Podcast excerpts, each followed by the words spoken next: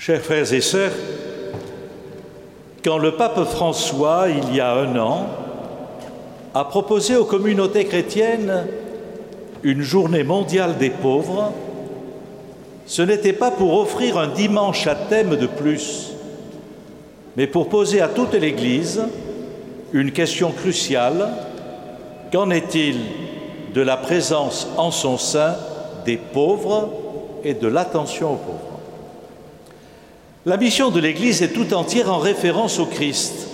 Elle doit rendre présente, donner à voir et à goûter la mission même de Jésus. Or, celle-ci est fondamentalement acte de salut, révélation et communication de l'amour du Père, don de la vie qui rejoint l'homme au cœur de tout ce qui fait son existence la plus quotidienne. Si cet amour est offert à tous, l'attention aux plus pauvres et aux plus affligés est privilégiée. Que serait l'Évangile sans cette foule des pauvres, des pécheurs, des malades, des affamés, des suppliants et des possédés? C'est à eux d'abord que Jésus s'adresse. Comme il le dit, ce ne sont pas les bien portants qui ont besoin du médecin, mais les malades. Si l'Église veut être fidèle à son Seigneur, elle doit prendre avec lui cette route de la rencontre et de l'écoute des pauvres. Un pauvre cri le Seigneur entend, dit le psalmiste. J'aurais envie d'ajouter, et l'Église.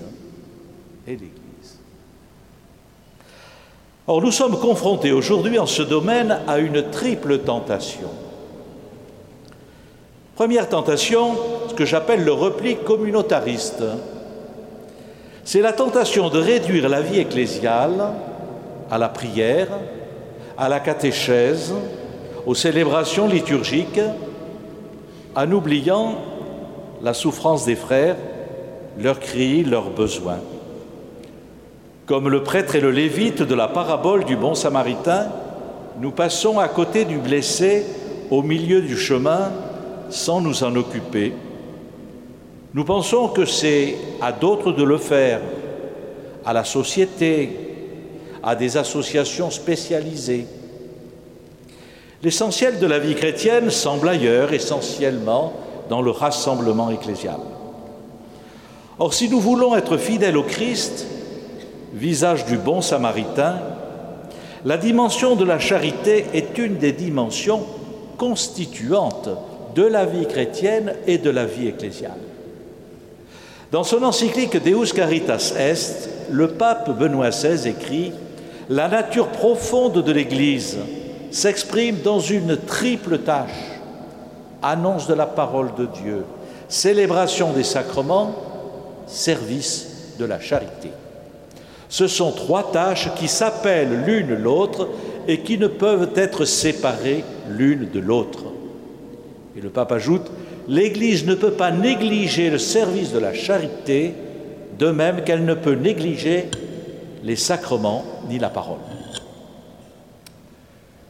Deuxième tentation, ce que j'appellerais la tentation de la délégation ou de la sous-traitance.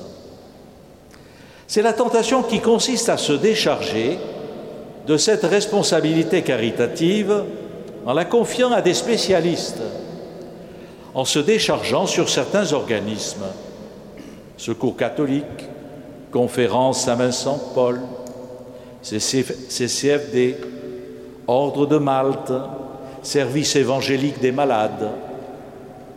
Soyons clairs, nous avons besoin de ces organismes. Ils maintiennent vive notre attention. Ils nous aident à entendre les demandes et à y répondre de façon ajustée. Ils organisent efficacement notre charité, notre solidarité. Car nous ne pouvons pas, en ces domaines, agir en simples amateurs ou en joyeux dilettantes. Mais ces organismes ne doivent pas dispenser nos communautés chrétiennes de ce devoir de charité. Les membres de ces organismes caritatifs loin de se substituer aux membres des communautés chrétiennes, doivent être au sein de ces communautés des éveilleurs et des médiateurs. Intervenir une fois dans l'année pour annoncer une quête à la fin des messes ne remplit pas cette mission. Comme dit le pape François, on ne répond pas aux besoins des pauvres par procuration, mais en écoutant leurs cris et en s'engageant personnellement. C'est ce que le pape appelle une attention aimante. Troisième tentation, l'oubli de la dimension religieuse de la charité. La troisième tentation est l'oubli de cette dimension religieuse. Et donc, c'est la tentation de réduire finalement notre engagement à une simple éthique sociale. L'amour du prochain implique un certain nombre de conséquences éthiques, c'est vrai. Il y a des choses à faire, des initiatives à prendre pour aider ceux qui sont en grande difficulté. Une telle approche n'est pas fausse, mais elle est très réductrice. Le père Étienne Grieux, jésuite, que nous avons eu pour notre assemblée de rentrée le 29 septembre dernier, écrit On a pensé l'engagement social avant tout sur le mode éthique en oubliant sa dimension spirituelle et son caractère sacramentel. Les pauvres ne doivent pas être que les bénéficiaires de notre charité. Ils sont des frères qui peuvent avoir une vie de foi, une approche très sensible de l'Évangile. Nous avons à recevoir d'eux. Je me rappelle ce que j'ai reçu moi-même de personnes en précarité dans un partage d'Évangile lors de ce grand rassemblement à Lourdes de Diaconia 2013. De plus, le Christ vient nous révéler que dans cette rencontre des pauvres se joue pour nous une vraie rencontre avec Dieu. Le Christ vient à nous sous le visage du malade, du prisonnier, du migrant, de celui qui est confronté à une terrible précarité. Ce que vous avez fait au plus petit d'entre les miens, dit Jésus, c'est à moi que vous l'avez fait il y a un véritable accueil du Christ dans cette écoute et cette rencontre des pauvres. Pour échapper à ces tentations dont je viens de parler et relever ces défis, je découvre que bien des initiatives sont prises dans les secteurs pastoraux de notre diocèse.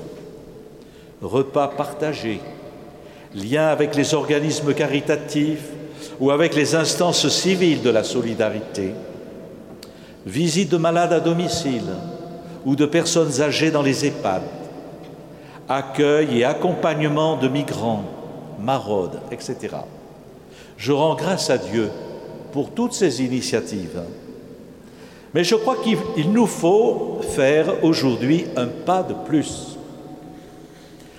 À la suite de ce que nous demande le synode diocésain, je souhaite que puisse se mettre en place dans chaque secteur pastoral une diaconie de secteur, c'est-à-dire une structure souple de personnes qui sont attentives sur un territoire donné à toutes les situations de pauvreté, qui aident les communautés chrétiennes à entendre le cri des pauvres et à prendre les initiatives ajustées.